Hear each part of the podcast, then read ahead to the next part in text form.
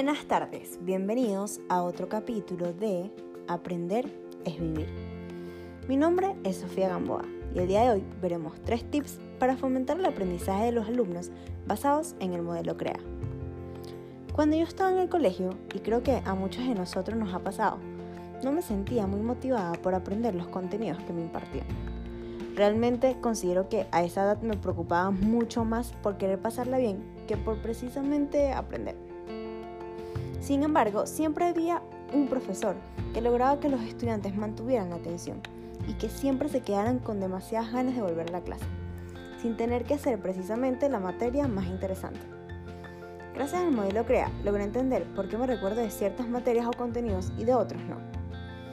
Este modelo propuesto por el profesor incluye aspectos como la atención, emoción, motivación, aprendizaje y no menos importante, la creatividad.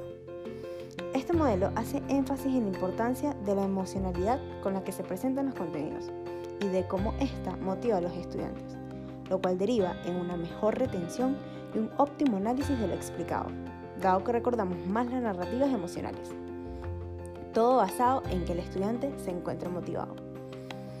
Ah, entonces ya entiendo por qué el profesor de religión le encantaba sacarme del aula para impartirme los contenidos, o por qué la profesora de historia le gustaba mucho ponerme películas.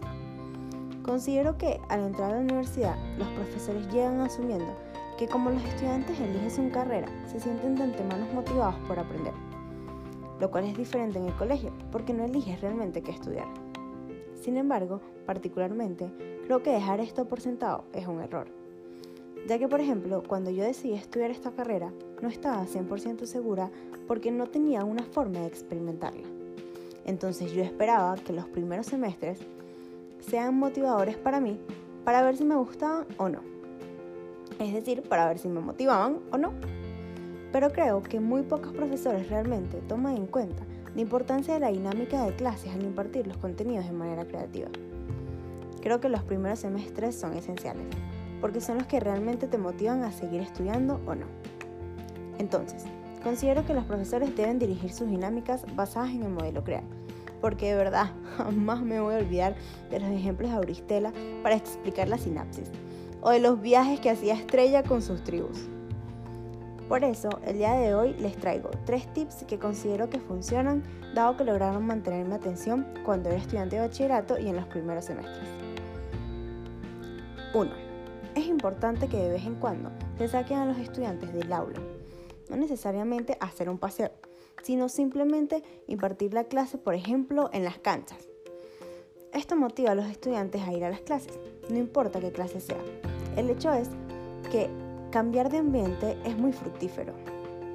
El segundo tips es que todas las explicaciones se den con un ejemplo, preferiblemente de la vida real todos los profesores saben que siempre hay una parte del contenido que se hace complicado, pero si este se explica con un ejemplo, como una película, una canción, algo que esté en moda en el momento, será mucho más fácil de digerir, ya que esto será muy creativo y logrará captar al estudiante.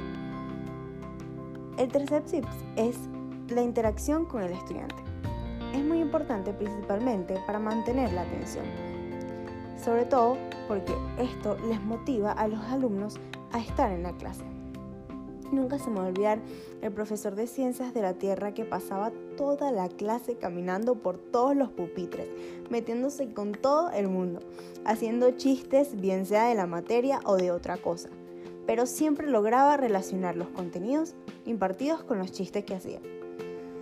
Estos tres tips creo que son muy fáciles de aplicar, ya que solo requieren de un poquito de esfuerzo y de creatividad.